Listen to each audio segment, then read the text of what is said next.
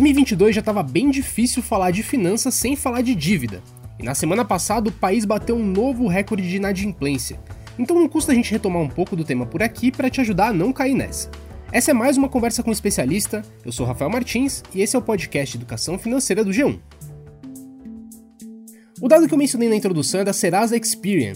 Em julho, o país tinha 67,6 milhões de consumidores inadimplentes. A Serasa chama de inadimplente todo consumidor com dívidas atrasadas e que o credor tenha inserido nas bases de dados de endividamento. Para se ter uma noção, a essa altura do ano passado, esse número é de 62,2 milhões. Então, essa é uma alta de mais ou menos 8% de setembro do ano passado para cá. E não tem segredo, né, gente? Se você tem acompanhado o podcast ao longo do ano, já deve saber um pouco quais são as causas disso tudo. Foi um ano de alta forte nos juros, que deixa as dívidas mais caras, e de perda de renda. Mesmo que o emprego tenha reagido, a nossa equipe aqui de reportagem do G1 tem mostrado como que a renda desse trabalho está mais baixa, com empregos de qualidade e de remuneração pior. E para a gente retomar esses conceitos aqui, eu falei nessa semana com a Aline Maciel, que é gerente da Serasa e ajuda a gente a entender um pouquinho mais do contexto que tem feito a inadimplência subir tanto no país. Vamos ouvir? Aline, o Brasil tem acumulado recorde atrás de recorde de endividamento na inadimplência. Como que a gente chegou nessa situação atual? A gente tem visto um aumento mês contra mês, desde dezembro, significativo aí, né, no, na quantidade de consumidores inadimplentes. E ultrapassando, inclusive, a alta que a gente teve, o pico que a gente teve no pior momento da pandemia, né, que foi em abril de 2020, que a gente atingiu ali quase 63 milhões de inadimplentes. E é claro, né, além da pandemia ter agravado, com certeza, é, a gente vê aí um cenário de uma alta de preço mundial né, principalmente no, nas grandes potências, aí, América do Norte e Europa, é, e o Brasil, né, um país emergente, não fica longe disso, acaba sendo mega impactado, né, a crise do petróleo, né, de energia que a gente vê por conta da guerra da Rússia, a gente com 13 meses aí, né, consecutivos na alta de juros, tentando combater a, a inflação, e esse mês a gente teve, claro, uma, uma pequena deflação, mas a gente sabe que é por conta da queda nos preços dos combustíveis e não por causa dos preços dos produtos no mercado, que ainda estão com preço altíssimo. Isso impacta, claro, o bolso do consumidor. Por mais que a gente vê uma queda, a gente ainda tem um volume altíssimo de consumidores é, desempregados. E é claro, o poder de compra do consumidor ele cai, né? Por mais que eu tenha mais consumidores é, trabalhando, a gente vê uma, uma queda significativa na renda, né, que é na renda média do consumidor, e com a queda do poder de compra, o consumidor acaba tendo dinheiro só para conta básica, que é alimentação, né, e luz, água, enfim, para sobrevivência. É, o Brasil chegou da pandemia vindo numa crise econômica, né, que sempre impacta nas dívidas da população.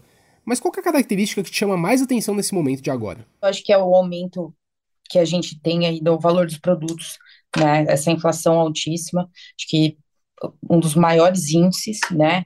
E a gente fez uma pesquisa aqui na Serasa. Hoje, 28% do, das dívidas da Serasa ela vem do cartão de crédito.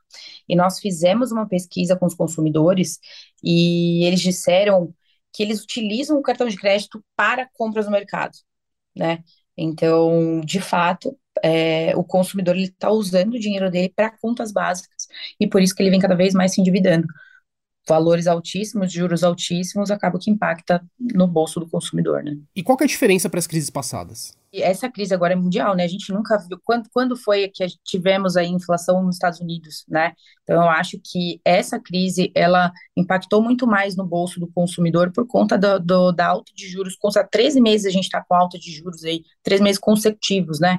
Para tentar combater a inflação. Então, dado essa crise mundial é, e pós-pandemia ainda, né?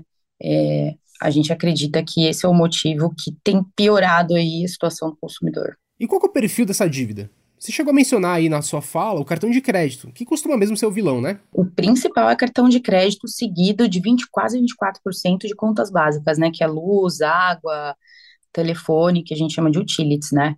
Então, por isso, o consumidor, ele gasta no cartão de crédito para contas básicas, para pagamento de, de comida, enfim, mercado, e claro, seguido de uma, infelizmente, da falta de educação financeira do consumidor, de planejamento e tudo mais, né? A gente sabe que é, a educação financeira, ela não é não, né, por longos anos não foi é, obrigatória nas escolas e claro que o consumidor acaba sendo penalizado por isso, né? E vendo pela sua experiência aí, qual é a perspectiva para os próximos meses e para os próximos anos? A nossa perspectiva é que continue num aumento, né, como vem desde dezembro, se nada for feito, né?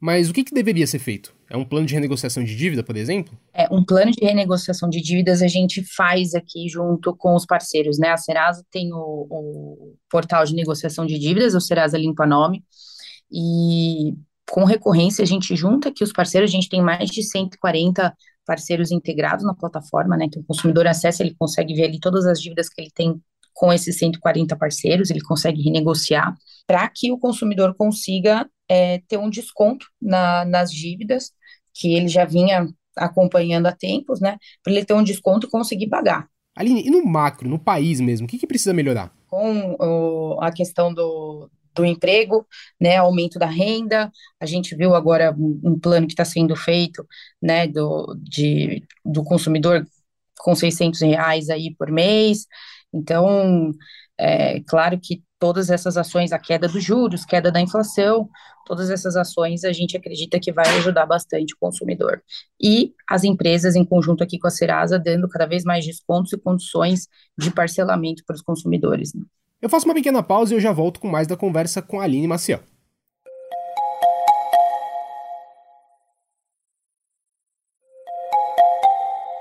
Aline, agora falando de quem está sofrendo com isso. Quais são os principais pontos de atenção para a pessoa não se complicar mais e que consiga resolver o endividamento aos poucos? O que a gente indica para o consumidor é que ele tem que verificar a renda dele do mês. Então, se ele ganha, se ele ganha 100, né, ele não pode comprometer 100% da renda dele para o pagamento das, das dívidas dele.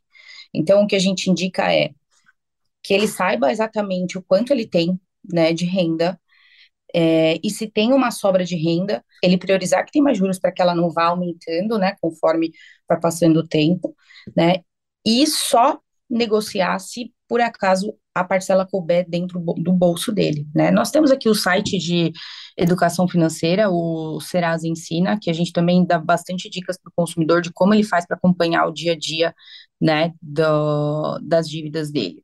Então, para que ele acesse o nosso portal e vá acompanhando quando aquela dívida tem um desconto, quando aquela dívida tem um parcelamento interessante que vai caber no bolso, porque a reincidência do endividamento é pior para o CPF do consumidor, né? Então a gente pede para que ele tenha certeza que ele vai conseguir pagar todas as parcelas que ele se comprometeu. Caso contrário, é melhor que ele nem faça o acordo e que ele espere ter aquele dinheiro, né? Então, contar com décimo terceiro ou dinheiros adicionais, né? A gente sabe que os brasileiros têm feito bastante trabalhos por fora para conseguir o aumento da renda, né? Incremento de renda. Tá, para finalizar, em alguns episódios passados, educadores financeiros que conversaram comigo recomendaram justamente que o ouvinte procurasse os feirões limpa-nome. Você pode contar como estão as perspectivas para o próximo? Teve um adiantamento recente aí para negociações, né? Tem previsão de acontecer de novo? Isso, foi março. Na verdade, a gente, os feirões, é, é eles, eles acontecem normalmente no final do ano, né?